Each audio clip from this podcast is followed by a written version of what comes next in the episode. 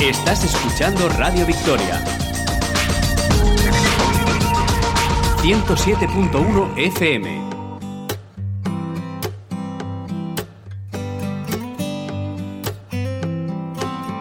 Empezaron los problemas, se enganchó. Tiempo de iguales en Radio Victoria, igualdad entre mujeres y hombres, entre todas las personas, ese es el objetivo, eso es lo que dice el sentido común, pero por desgracia nuestra sociedad todavía no es así. En fin, nosotros seguimos apostando por este tipo de información para que nuestra audiencia pues saque las conclusiones que crea oportunas. Y hoy vamos a hablar sobre maternidad. En esto no somos iguales, ¿eh? hombres y mujeres. La inmensa mayor parte del peso de la maternidad la lleva la mujer. Por razones obvias en algunos casos. Por razones no tan obvias en otros. Saludamos ya a la responsable de esta sección de Pulsar Acción Global, Susana Peña. Buenos días. Hola, buenos días. Estamos en la semana del 8 de marzo y esta sección va a hablar de maternidad. Oye, pues casi que redondeamos a la mujer en el mejor de los sentidos. Claro, hay que hacer una especial mención a las mujeres embarazadas eh, porque em, sencillamente, pues la verdad que no se suelen poner las cosas muy fáciles, ¿verdad, Kiko? Todavía a día de hoy, eh, para que pues haya mm, cierta eh, normalidad en el asunto y no tener una precariedad de contratos eh, que realmente muchas veces con condiciones poco óptimas pues eh, lleguen a, a, digamos, entorpecer ese momento tan importante en, en las familias, como es la maternidad. sí, voy a intentar resumirlo, porque si las mujeres venimos años denunciando en esta sección, Susana, que lo tenéis más difícil prácticamente para todo, pues póngase en el caso de una mujer trabajadora que se queda embarazada. Ahí empiezan en muchas ocasiones demasiados problemas. Ya ves. Y encima, pues eh, no podemos obviar que el embarazo es una situación de salud y si hoy vamos a hablar de salud, pues tenemos que hablar con el dire- director general de Preventiam, Prevención de Riesgos Laborales, Alfonso Guerrero Merino. Eh, bienvenido, una empresa malagueña eh, que, bueno, nos va a ilustrar sobre este tema. Hola Alfonso, bienvenido. Hola, muy buenas. Gracias por, estar con nosotros eh, para hablar de estos asuntos porque le planteaba a Susana, la mujer lo tiene más difícil normalmente prácticamente para todo. En el caso en el que llega a un embarazo, si está trabajando, ¿esto puede suponer un problema? Eh, pues sí, la verdad que eh, puede suponer un problema y sobre todo eh, lo que es la ley de prevención está muy enfocada a la protección del, del, del feto, ¿no? De, de- en este caso, el, el niño que está en- engendrado. Entonces, eh, se enfoca mucho sobre todo, o por lo menos nosotros intentamos dar un enfoque eh, mm, mu- muy enfocado al puesto de trabajo, ¿no? Es decir, a qué puesto desarrolla y, y sobre todo intentar que la madre y el feto sufra, sufra lo menos posible. Y que mantenga la madre su puesto de trabajo y que todo Exacto. vaya de la mejor forma posible, Susana, para que la mujer tenga el niño, la pareja cría a sus hijos y que todo sea normal. Pero la realidad es diferente. Claro, al final eh, los hombres pues no son los que tienen estos cambios físicos que tenemos las mujeres y eso pues requiere en muchos casos una adaptación al puesto de trabajo eh, y un esfuerzo por parte de muchas empresas para que esto sea viable. Eh, Alfonso, la vuestra es una empresa dedicada a la prevención de riesgos laborales. ¿Existe un protocolo de actuación ante un caso de embarazo en una empresa? Sí, exacto, existe un protocolo y de hecho consiste en que eh, la, en este caso la madre o la futura madre deba de comunicarse a la empresa eh, para que nosotros podamos in- iniciar el proceso. Y el proceso básicamente consiste en, la, en la evaluación de- del puesto de trabajo de la madre. Eh, vemos qué- a qué riesgo puede estar sometido, que puede ser tanto riesgos ambientales como riesgos químicos, eh, postura, eh, repetición de estas posturas mejor durante cierto largo tiempo y, y se hace un informe de, eh, por nuestra parte y luego también por el Servicio de Salud Público y con esto comunicamos con la mutua que es la que luego procede a dar la baja a, la, trabajadora. ¿Es lo que llamáis la checklist? Exactamente. Hacemos un checklist donde vemos, eh, se pasa, se hace una visión 360 de todos los ambientes que puede, los factores que pueden eh, afectar al, puesto de trabajo de la madre. Y este protocolo de actuación y esta protección que tiene la madre y también el futuro hijo o hija, eh, ¿es para todas las empresas? Sí, para todas las empresas. Eh, y según sea lo, lo que sí se adapta es luego a la actividad de la empresa. Eh, estando a lo mejor donde de manera general, a lo mejor una empresa donde se haga un trabajo administrativo, pues pueda ser el mayor el menor riesgo posible, pues se, da, se va alargando un poquito más eh, la actividad de la, de la trabajadora hasta que se le procede a la baja. Y en el caso de otras industrias o empresas que tengan una actividad pues que sea un poquito más complicada o que sea más difícil de, llevar eh, con, el tema del, embarazo, pues eh, la baja se procede a darse mucho antes. ¿Y quién decide cuál es el límite? ¿Hasta qué punto tiene que llegar la mujer antes de darse de baja? Pues eso lo decide, nosotros hacemos un informe, pero al final quien decide la baja es eh, la mutua. La mutua es la, la que decide, nosotros tenemos unos protocolos y en el cual también viene establecido una semana que nos dan unos periodos, ¿no? Nos dan una llave, pues dependiendo de los riesgos que esté expuesto la madre, pues se, se orienta a una semana a otra. Y esas semanas van a depender también de nuestro informe, ¿no? Si vemos que al final, al cabo, aunque la mutua nos diga que se le tiene que dar a la semana 22 a la 30 y vemos que la madre pues le está costando un poco el seguir desarrollando su trabajo de manera normal, pues intentamos siempre que en la semana 22 se le, se le conceda la baja. Susana, derechos laborales que también son importantes, yo creo que más durante el embarazo.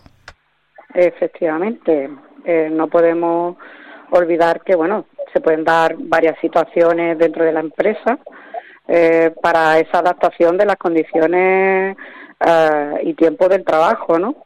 Pero realmente el empresario, pues, o empresaria, pues tiene la obligación de cumplir la ley de prevención de riesgos laborales, pues para que así se puedan evitar pues situaciones peligrosas y de seguridad, ¿no?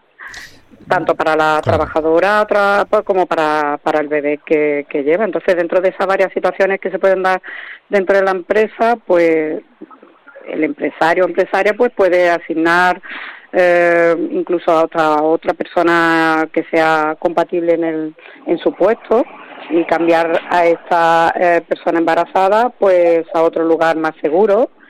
Y en fin eh, hay muchas muchas opciones no pero bueno eh, también uno de los puntos más importantes es el derecho laboral a no ser despedida. Hasta ahí eso está claro no luego pues el derecho laboral también a solicitar la baja por incapacidad temporal por contingencias comunes o profesionales. El derecho de la mujer a ausentarse del trabajo a la realización de exámenes prenatales, técnicas de preparación al parto que deban realizarse dentro de la jornada laboral por el tiempo indispensable y evidentemente como bien ha dicho antes Alfonso pues comunicarlo a la empresa por escrito eh, por si tuvieran que tomar las medidas adecuadas mm, tales como incluso hasta una posible reducción de jornada ¿eh? Todo esto son mm, varios de los derechos que, puede optar la, la mujer embarazada. Alfonso, ¿esto es lo que dice la, la, teoría legal? ¿La realidad es más o menos así o os encontráis situaciones eh, que ponen en peligro tanto la salud de la madre como la del feto? a ver, en la práctica eh, nunca se, bueno, por lo menos nosotros en nuestro caso nunca hemos visto, siempre hemos estado hablando por una adaptación del puesto. Es verdad que al fin y al cabo, siendo totalmente franco, el, el, empresario eh, prefiere adaptar el puesto que a lo mejor no contar con, con el trabajo de, de, esta persona, aunque luego se le dan facilidades para la contratación, ¿no?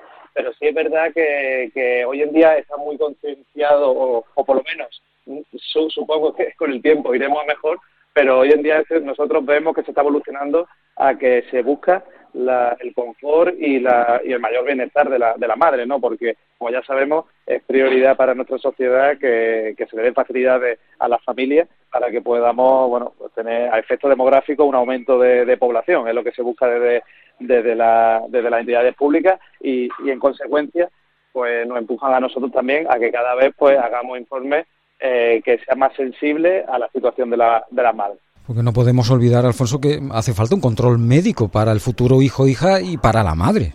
Exacto, exacto. De hecho, ahí nosotros hacemos también los reconocimientos médicos, eh, no solamente con el, con el reconocimiento médico que pasa en el, en el Servicio Andaluz de, Salud, sino que también lo hacemos nosotros. Nosotros hacemos, eh, aparte del informe que realizan nuestros técnicos eh, de prevención, también lo hacen nuestros médicos del trabajo. El médico del trabajo es la profesión idónea en el cual eh, es una especialidad médica que, hace hincapié en los riesgos que puede haber en puesto de trabajo, no solamente para el embarazo, sino para el resto de enfermedades que puedan surgir en el ámbito laboral. Hemos hablado del momento del embarazo, llega el parto, esto evidentemente se hace eh, en un paritorio eh, eh, con todas las garantías médicas y sanitarias, pero ¿qué pasa, Alfonso, después en el posparto? ¿Qué cuidados puede ofrecer la empresa o debe ofrecer? Pues la verdad que siempre nosotros animamos en este sentido, lo que hacemos en la práctica es eh, ofrecer una conciliación entre la empresa y el puesto de trabajo. Es decir, que, que al final muchas veces lo, lo que hay que aplicar es el sentido común de decir, oye, si, si ha tenido un parto complicado, porque puede haber parto complicado, lo suyo es ofrecer que la incorporación al, puesto de trabajo pues sea un poquito más tardía y luego que esa incorporación al puesto de trabajo pues tenga la menos carga eh, física eh, posible para la madre, porque no todo, como, bueno, como bien sabemos todas las madres, no todos los partos son iguales y, la recuperación tampoco, porque cada persona tiene su periodo de recuperación y adaptación de nuevo a, a, la vida laboral. Susana, después de que la mujer se recupere del parto, pues viene el bebé y también hace falta tener cuidados de salud infantil y esto requiere tiempo, requiere dinero, en fin, vuelve a ser un problema también del ámbito laboral. Claro, y bueno, eh, la verdad que ahí se mezcla eh, lo que ha comentado antes Alfonso, el tema de la conciliación, porque claro, trabajar fuera de casa y ser madre eh, hay que tener claro que no es incompatible, porque si no siempre vamos a estar luchando contra este eh, esta famosa frase del techo de cristal de la mujer. Pues no, ya está bien, hay que poner todo lo que esté de parte de las administraciones, las empresas, todas las facilidades, porque al fin y al cabo, pues bueno, España necesita eh, un crecimiento demográfico mayor del que hay actualmente. Esto es lo que muchas veces, Alfonso, no caemos, que no se trata solo de cuidar a la madre por razones obvias, sino que lo que decías antes, eh, la demografía española envejece, la población cada vez es mayor, en cuanto a edad me refiero, pero menor en cuanto a cantidad, y esto es un problema al final de toda la sociedad. Sí, totalmente. Es decir, creo que las administraciones públicas, eh, como también las entes privadas, cada vez son son más conscientes de, de, la necesidad eh, urgente que tenemos de, bueno de cuidar esa área que hasta ahora pues bueno se le ha dado un papel menos menos principal como es la maternidad y, y ahora está floreciendo de la gran importancia que tiene este papel no solamente bueno, al final yo creo que, que es no solamente societario, sino también demográfico, ¿no? Porque, porque ahora nos encontramos con que la pirámide eh, social está invertida, ¿no? Entonces tenemos que fomentar el que haya eh, nuevas personas en nuestra, en, nuestra sociedad y que y al fin y al cabo que la maternidad no suponga un problema, sino que cuando las madres quieran plantearse, pues eso, o sea, o, las mujeres quieran plantearse ser madre o, y el padre también, que no tengan ese problema de decir, bueno, ¿y ahora cómo lo planteamos? ¿no? Sino que se haya unas facilidades para que sea un proceso natural y fácil. Es uno de los problemas que hay en nuestro país. Eh, la economía va más o menos bien, pero cuando llega la maternidad es un problema laboral para la madre y eh, influye evidentemente al resto del núcleo familiar. Em, estoy pensando, Alfonso, en pequeñas empresas que tengan uno, dos, tres, cinco empleados. ¿El proceso es el mismo? ¿Cómo pueden eh, obtener información las mujeres que estén planteándose quedarse embarazadas? Eh, pues eh, la verdad eh, que, yo creo, mi recomendación es siempre que si tienen un gestor laboral, se asesoren con ellos porque le van a asesorar, pero la recomendación es que siempre eh, tengan una comunicación fluida con el, con el trabajador, que el trabajador eh, comunique eh, en cuanto tenga conciencia de que, de que, bueno, de que está en periodo, que, a la empresa para que ella pueda tomar las medidas necesarias para empezar a ese papeleo, organizarse y así que todo sea más fácil, tanto para la familia como para el empresario. al final eso todo simplifica mucho y hace que, bueno que todo sea más fácil para, para el ámbito, porque esto al fin y al cabo es un ecosistema social y, hay que intentar que para todo sea más fácil. Si es verdad que eh, para la pequeña empresa puede ser un poco más eh, complicado, pero ya estamos viendo como, por lo menos te hablo de nuestros clientes, cada vez lo tienen más interiorizado y, y la verdad que se le da un papel de bastante importante al tema de la maternidad y es algo que, se tiene mucho respeto. Por lo menos te hablo te hablo de nuestra experiencia, ¿eh? siempre.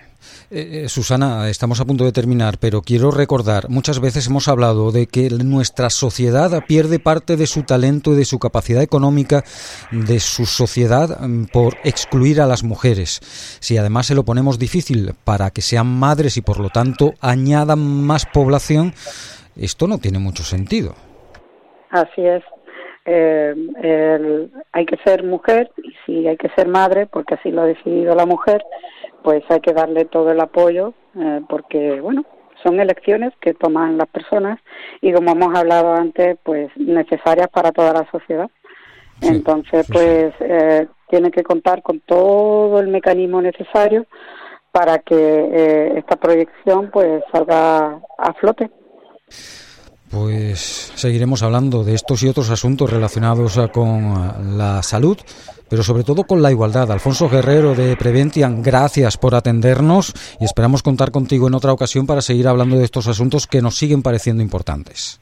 Muchísimas gracias a vosotros por invitarme. Un saludo, buen día. Eh, Susana, eh, la semana que viene seguimos hablando de, de igualdad. Y oye, como te digo en las últimas semanas, qué cantidad de temas diferentes afectan a la igualdad, o mejor dicho, a las desigualdades, con lo cual nos queda mucho programa por delante. Sí, la verdad que hay bastante que, trabajar sobre el asunto. Siempre hay algún tema que se me cruza en el camino y digo, uff, esto, esto hay que mirarlo y qué mejor voz eh, que la de la radio para que todo el mundo pues tenga una información de primera mano. Pues esto es igual, es una vez a la semana. Al menos tienen la información, las conclusiones, que cada uno saque la que considere oportuna. Susana Peña, Pulsar Acción Global. Gracias, amiga. Buen fin de semana. Igualmente, hasta, luego. Estás escuchando Radio Victoria. 107.1 FM.